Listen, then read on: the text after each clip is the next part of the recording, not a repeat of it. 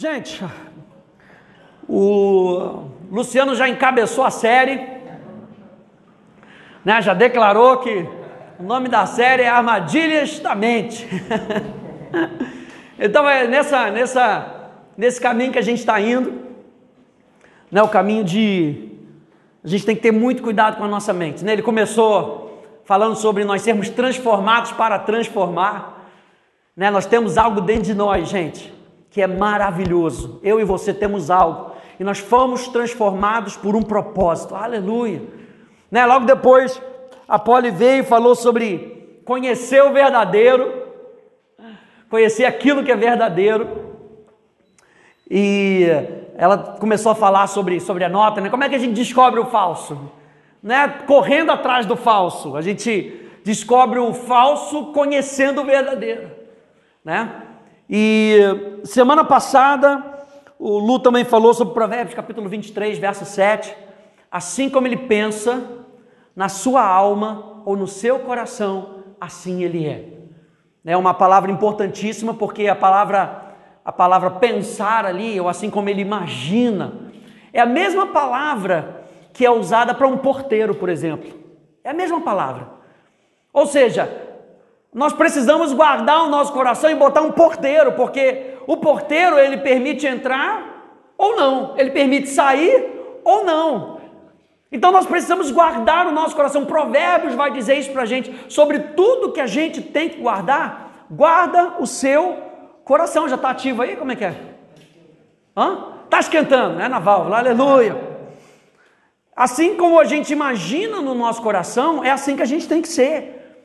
E como é que a gente tem se imaginado? Como é que a gente tem pensado acerca de todas as coisas? Por isso que Romanos capítulo 12, o Lu começou com Romanos capítulo 12, verso 2, né? No verso 1 diz: entrega o seu corpo, sabe? Entrega a sua existência para Deus. Entrega tudo aquilo como se fosse uma, o seu culto racional ou o seu serviço espiritual. E eu e você precisamos disso para que o verso 2 seja eficaz na nossa vida. Nós precisamos entregar, porque quando nós estamos entregando, uau, a nossa mente vai sendo renovada. E a nossa mente renovada é para que a gente possa experimentar qual seja boa, perfeita e agradável vontade de Deus. Quem é que quer experimentar a boa, perfeita e agradável vontade de Deus? Uh, é o que a gente quer. Mas tem que ter uma entrega no nosso coração. E o que a gente está falando, o tópico aqui da nossa da nossa, da nossa série é, são as armadilhas que Satanás joga contra a nossa vida. E olha só, armadilhas vêm para nos aprisionar. Mas nem sempre precisamos estar atrás das grades, basta que a gente acredite na mentira. Então tem tanta gente que está livre, leve e solto nesse mundo, mas está preso por uma mentira sabe, está preso por um engano. E Satanás muitas vezes não precisa prender a gente fisicamente, ele só precisa que a gente acredite que nós estamos presos. O, o, Brother Hagen, o, o é, Kenneth Hagen, ele tem um, ele tem um, um livro, que ele, o título dele é um livretinho pequenininho, um bookletzinho, e diz assim, o título do livro é as portas da prisão estão abertas. O que você está fazendo dentro? Então, Satanás, muitas vezes, ele nos prende de tomarmos a atitude, de tomarmos uma ação, de sair do lugar de engano. Né? Eu quero que você abra aí comigo Romanos capítulo 10, por favor. Romanos capítulo 10, no verso 9. Título da minha mensagem hoje: Não seja confundido. Romanos capítulo 10, nós precisamos conhecer os nossos direitos, nós precisamos conhecer o nosso Deus, é tudo isso que tem sido falado até agora. Romanos capítulo 10, a partir do verso 9 até o verso 11, diz: Se com a tua boca confessares ao Senhor Jesus e em teu coração creres que Deus o ressuscitou dentre os mortos, serás salvo. Visto que com o coração se crê para a justiça e com a boca se faz confissão para a salvação. Verso 11: Porque a Escritura diz: todo aquele que nele crer não será confundido. Aleluia! todo aquele que nele crê não será confundido. Olha só o que a palavra confundido quer dizer, é a palavra kataisrino, que significa envergonhar. Todo aquele que crer em Jesus não será envergonhado, não será confundido, é a mesma palavra para desonra, para desgraça, não será desgraçado não será desonrado. Quem crer em Jesus andará em honra e não em desonra. Sabe por quê? Porque Deus vela pela Sua própria palavra, Ele honra a Sua própria palavra. E nós não estamos crendo em qualquer palavra, nós estamos crendo na palavra de Deus. Então, todo aquele que crer em Jesus com o seu coração e confessar com os seus lábios, não será envergonhado. Se você confessa a palavra de Deus, você não será envergonhado. Se você acredita na palavra de Deus, você não será envergonhado. Essa é uma das estratégias do diabo, gente. Nos envergonhar, nos confundir, fazer com que andemos com um senso de desonra. E esse senso de desonra é um estado de viver infeliz. O diabo só quer que a gente ande infeliz, gente. Sabe, um senso de eu não mereço. Um senso, esse senso de desonra nos faz andar de cabeça baixa nos privando da verdadeira condição que nós temos. O que, que o diabo quer fazer? Se você já aceitou Jesus no seu coração, você é filho, nós vamos falar sobre isso. Você é filho, ele agora quer te confundir com que você acha que você não é filho de Deus. E quando você acha que não é filho de Deus, você não tem, você não, você não toma posse dos seus direitos. Você não se relaciona com o seu pai porque você acha que não é filho. Então o diabo vem para nos confundir na nossa herança, o diabo vem para nos confundir na nossa identidade, o diabo vem para nos conduzir no nosso relacionamento. A Poli falou sobre isso, né? A armadilha do inimigo vem para nos prejudicar. Então o que o inimigo quer fazer, ele não é apenas te parar. Preste atenção, ele é o nosso inimigo. O inimigo não quer apenas nos parar, ele quer nos prejudicar. Ele quer com que a gente perca tempo e tenha prejuízo, mas Jesus não veio para que a gente tenha prejuízo. Jesus veio e com a sua graça, com a sua misericórdia, com o seu amor, ele nos acelera, ele nos faz viver tudo aquilo que nós fomos chamados para viver. Quando nós somos livres do engano, ele nos faz viver num lugar de direitos. Uau! Por isso, Paulo aqui ele está falando de crer na justiça. A gente leu aqui: se com a tua boca confessares ao Senhor Jesus e em teu coração creres que Deus o ressuscitou dentre os mortos, serás salvo, visto que com o coração se crê para justiça. E é isso que Paulo está falando, gente. Paulo está falando em crer na justiça, na obra que Jesus fez na cruz do Calvário. E veja bem, ser justiça é o que realmente eu sou aos olhos de Deus. Ser justiça é receber de volta a natureza que Adão perdeu, a natureza de filho. Ser justiça é ser nova criação por dentro. Ser justiça é ser livre da escravidão eterna da natureza do pecado, ou seja, da morte espiritual. Quando vocês estão vivos para Deus, diga glória a Deus. É, é ter a liberdade de permanecer na presença de Deus, sem nenhum sentimento de culpa de medo ou de inferioridade. Ser justiça é ter o direito de viver com saúde, em paz e cheio de, do espírito e de alegria. Ser justiça é ser perdoado de todo pecado, de toda iniquidade. Ser justiça é ser reconciliado com Deus de forma a viver em comunhão com Ele. Ser justiça é a pessoa corretamente relacionada com Deus pela fé. Ser justiça é um estado, gente, onde eu e você já temos instalado dentro de nós, onde eu e você podemos nos relacionar com Deus. Aleluia! É ser total, é se tornar legalmente um filho de Deus, com todos os privilégios e com todas as responsabilidades. Eu sou justiça de Deus, então eu tenho direitos e deveres. Eu sou justiça de Deus, eu tenho direitos e privilégios e responsabilidades. E aí, 1 João capítulo 3, verso 7, Diz assim: Filhinhos, não deixem que ninguém nos engane. Isso aqui eu acho demais, gente. Porque assim, não é assim, ah, eu fui enganado, me joguei. Não. As pessoas vêm de maneira maligna, e não é, a gente sabe lá em Efésios que a gente não luta contra carne nem sangue, mas contra principados, potestades, espíritos enganadores, espíritos sedutores, né? E é isso que o apóstolo João está falando, gente, previnam-se para que vocês não sejam enganados, saibam dos seus direitos, não deixe que ninguém os engane. O livro do Procon já está aí no teu colo, aleluia. Você leva o livro dos seus direitos para que ninguém te engane. E é isso que o apóstolo João está dizendo, filhinhos, não deixem que ninguém os engane. Aquele que pratica a justiça é justo, assim como ele é justo. E o apóstolo João diz assim como ele é, nesse mundo nós somos. É assim que nós nos vemos. Nós nos vemos como ele é. Ele é o nosso espelho. Nós queremos ser semelhantes a Ele nos, nos nossos procedimentos, gente, em tudo aquilo que a gente for fazer. Então, como é que a gente não vai ser enganado? Olha isso.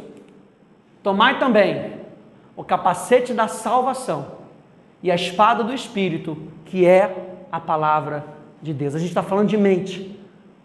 Então a gente precisa botar o capacete da salvação. O capacete da salvação era um capacete que era usado na, no Império Romano, né? E era, um, era assim, era um capacete bonito, gente. Era um negócio que era bonito. Né? Não sei se, se você já viu, mas parece que tem aquele, aquele escovão aqui em cima, né? Que eu fiquei me perguntando outro dia, para que, que serve aquele negócio? Será que era para lustrar o pé do cara? Não, era porque eles usavam um negócio tão bonito para ser atrativo, para chamar a atenção. Sabe, tipo, estamos chegando, não é? Estamos chegando. É, estamos chegando, lá vem o exército. E aquele, aquela, aquela parece uma, uma crista, né? é para simbolizar, por exemplo, o cabelo, o, o, a, a coisa do cavalo. E cavalo é símbolo de guerra.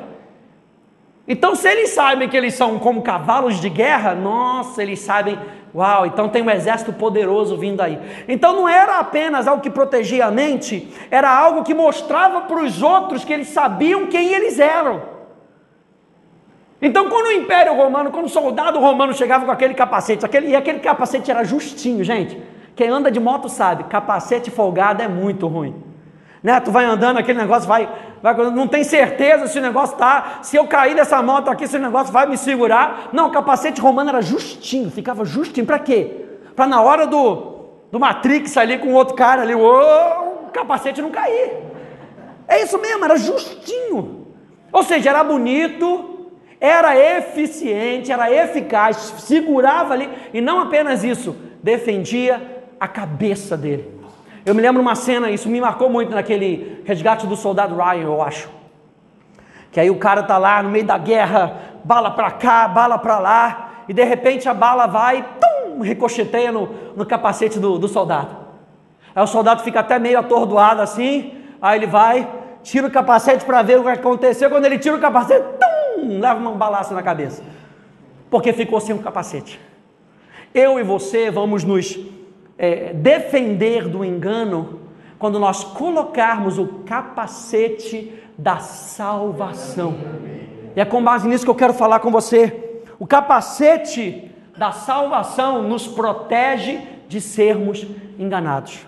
Quando nós entendemos o que é a salvação, o inferno não pode mais nos roubar de quem nós somos em Cristo Jesus. Quando nós entendemos o que é a salvação, o inferno não tem mais espaço para nos roubar. Então nós precisamos entender o que é a salvação. Essa salvação do qual Cristo nos tira do império das trevas e nos coloca no reino do Filho do seu amor. Onde nós somos amados, onde nós somos aproximados, eu e você, aleluia. A palavra salvação, aqui o capacete da salvação, é a palavra sotéria. E sotéria significa salvação, libertação, saúde, ser preservado, até mesmo uma segurança de alma. Sabe aquele negócio assim, se estiver acontecendo alguma coisa na rua, a primeira coisa que você quer é chegar em casa. Porque você sabe que quando você chega em casa, tranca a porta, você tem um senso de segurança. Na salvação, eu e você precisamos ter um senso de segurança porque nós estamos em casa, nós estamos em Cristo, Cristo está em nós. Quando o diabo nos engana, ele tira de nós o senso de segurança. Será que eu sou salvo mesmo? Será que eu sou mesmo protegido? Será que eu realmente tenho saúde? Será que eu sou realmente liberto? Quando ele nos engana, ele tira um senso de segurança. Então, gente, eu quero trazer isso para você hoje: que salvação não é apenas um evento de uma vez por todas. Salvação é algo contínuo também, é algo futuro, é passado, presente e futuro. E é isso que a gente vai ver aqui hoje. Veja, olha, 1 Coríntios, capítulo 1, verso 18, na King James atualizada diz: "Pois a mensagem da cruz é loucura para os que estão sendo destruídos." Eu quero, eu quero que você imagine isso. As pessoas do mundo, você não vê elas destruídas, acabou a vida dela. Não, você percebe que o destino dela, o futuro dela está sendo destruído com cada atitude, vai indo de mal a pior. Mas aqui também diz: porém, para nós, a mensagem da cruz não é loucura. A mensagem da cruz para nós que estamos sendo salvos é o poder de Deus. A mensagem de Jesus, a obra da cruz para nós que estamos sendo salvos, é o poder de Deus. Estão sendo aqui, fala de, um, de algo contínuo. Existe, gente, um contínuo trabalho das trevas para nos destruir, e uma obra contínua do céu para nos ver chegando onde Deus planejou que chegássemos. Eu vou ler de novo. Existe um contínuo trabalho das trevas para nos destruir. É por isso que Paulo fala da apostasia. O que é apostasia?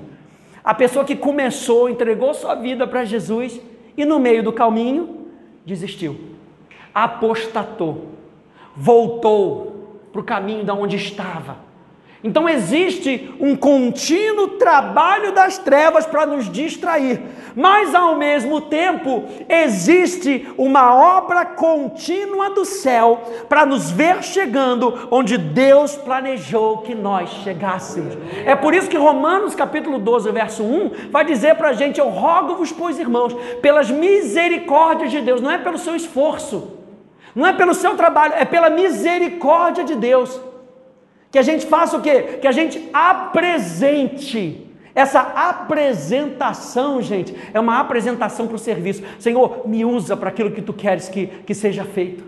Senhor, está aqui a minha existência, está aqui a minha vida para ti, meu Deus. Então eu apresento para ti para quê? Para que a obra contínua do céu nos leve ao lugar onde Deus planejou que a gente chegasse. Eu acho muito legal essa citação aqui do, do pastor Hernandes Dias Lopes, que ele diz o seguinte: olha só, a nossa salvação é um fato consumado, é um processo e é uma promessa. A gente não pode olhar para a salvação como de uma maneira desequilibrada. Nós precisamos entender que a salvação é, uma, é, uma, é um fato consumado, é um processo e é uma promessa. Então veja, uma maneira da gente dizer é o seguinte: quando a gente fala do fato consumado, Jesus fez uma obra completa. Quantos acreditam nisso? Que existe uma obra completa, a gente não precisa adicionar nada para essa obra. Jesus fez uma obra completa, agora preste atenção, para nos garantir o direito de sermos salvos. Jesus fez uma obra completa para nos garantir o direito de sermos salvos. É algo do passado, é o que Jesus fez. Por isso que a gente fala que na cruz do Calvário ele nos salvou. Por quê? Na cruz do Calvário ele assinou o termo da nova aliança e nos deu o direito para nós sermos salvos. Agora depende do que? Depende da nossa fé. Depende da gente se apropriar dessa realidade. Por isso que a gente diz: nós fomos salvos. Porque em Cristo Jesus nós já temos o direito.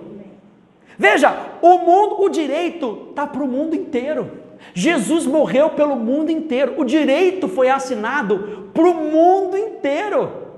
O mundo inteiro tem o direito de receber a salvação. Aleluia! Sabe por quê? Porque antes nós éramos escravos do pecado. Antes nós éramos propriedade das trevas. Jesus veio e nos resgatou e nos deu o direito de escolhermos sermos salvos por Ele. Aleluia! O inimigo, então, gente, o que, que o inimigo quer fazer? Quando ele tenta nos enganar, o que, que ele tenta fazer? O inimigo quer invalidar a obra que Jesus já fez por nós. Quando ele diz, não, você não foi salvo, não. Que, que ele está dizendo? A obra de Jesus não tem efeito nenhum na sua vida. Não seja confundido. A obra de Jesus é completa, a obra de Jesus é perfeita, a obra de Jesus é para você, a obra de Jesus é para aquele que está lá fora, a obra de Jesus é para o pecador, é para salvar o pecador, a obra de Jesus é para nós que recebemos a Jesus e nós podemos dizer: na cruz do Calvário nós fomos salvos, na cruz do Calvário nós recebemos o direito de sermos salvos, de sermos chamados chamados filhos de Deus.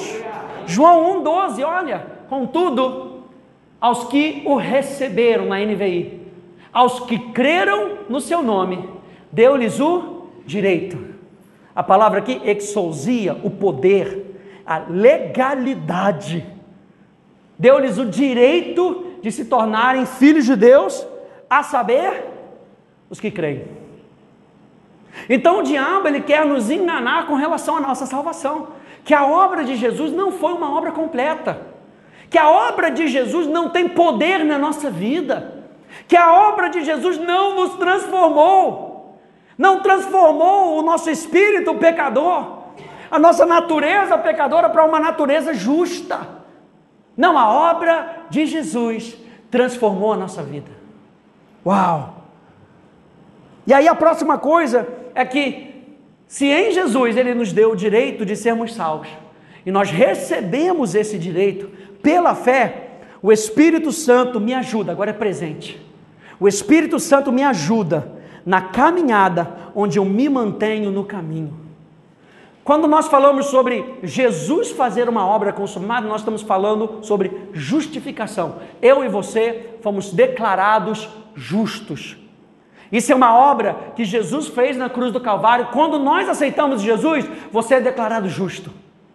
Já não há mais condenação para aqueles que estão em Cristo Jesus.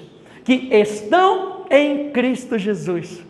E nós fomos livres da lei do pecado e da morte e vivemos numa outra lei agora, que é a lei do espírito e da vida. Então, gente, não seja confundido.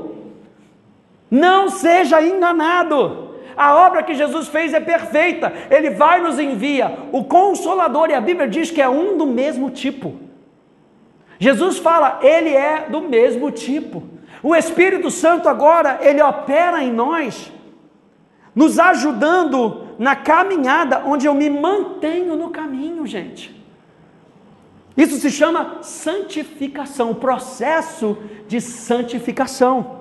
O que, que o inimigo então quer fazer com a gente? No estágio passado, o inimigo quer roubar o poder da obra de Jesus na nossa vida.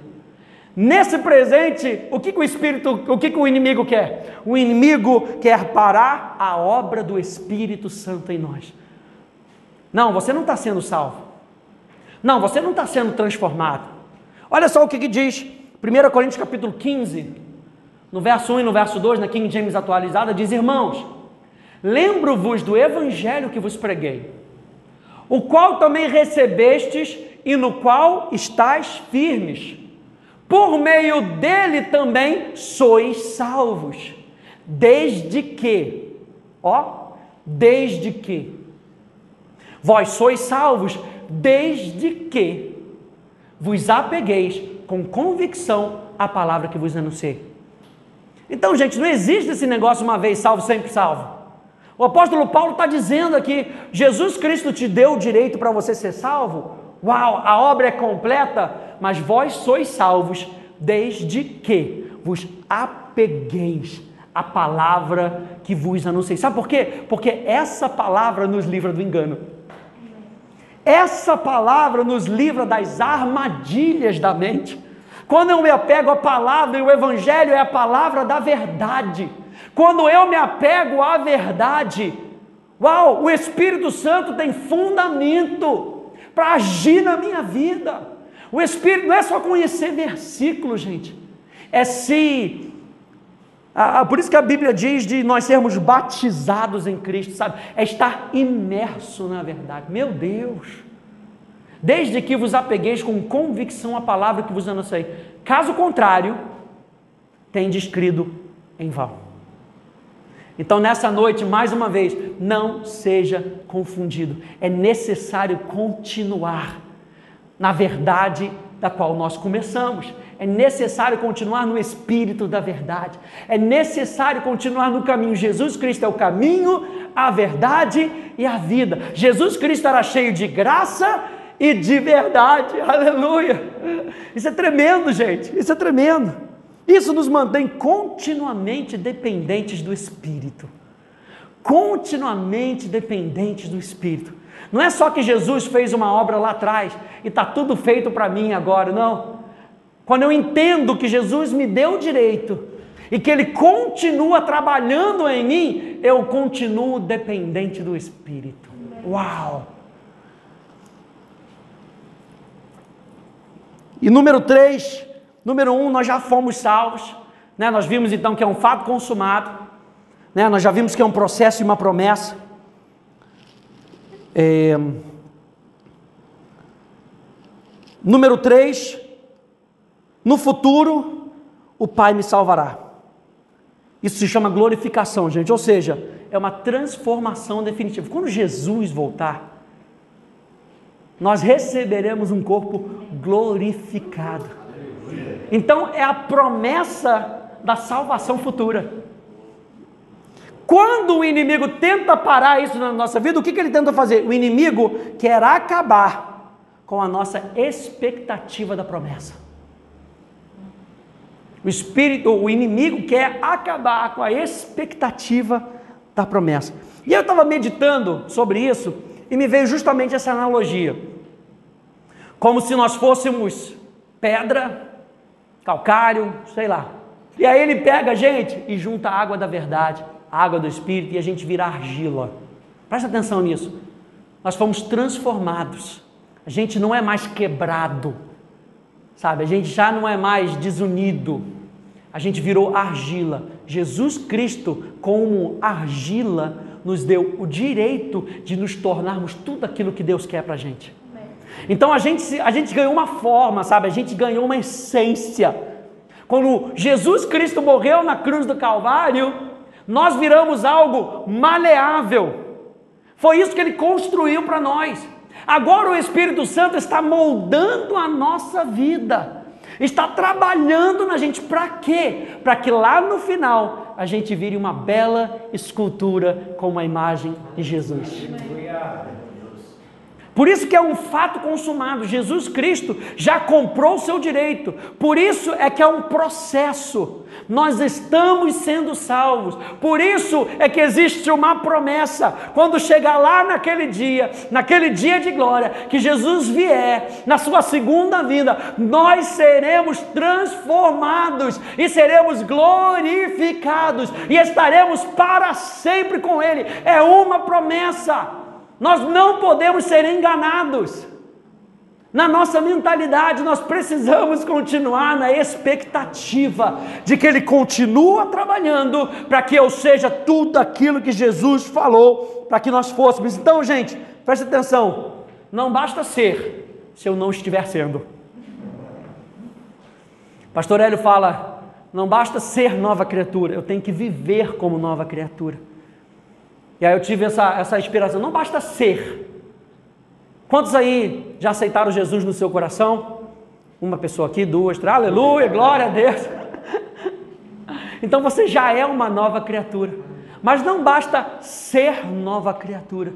Nós precisamos deixar com que o Espírito Santo é, haja na nossa vida para que eu viva como uma nova criatura. Né? Nós precisamos compreender que a obra de Cristo é consumada. está operando em nós e nos apresentará ao Pai, para que não sejamos roubados do processo. Porque se eu já imaginar, não, está tudo feito, já virei argila, glória a Deus, é tudo que precisa.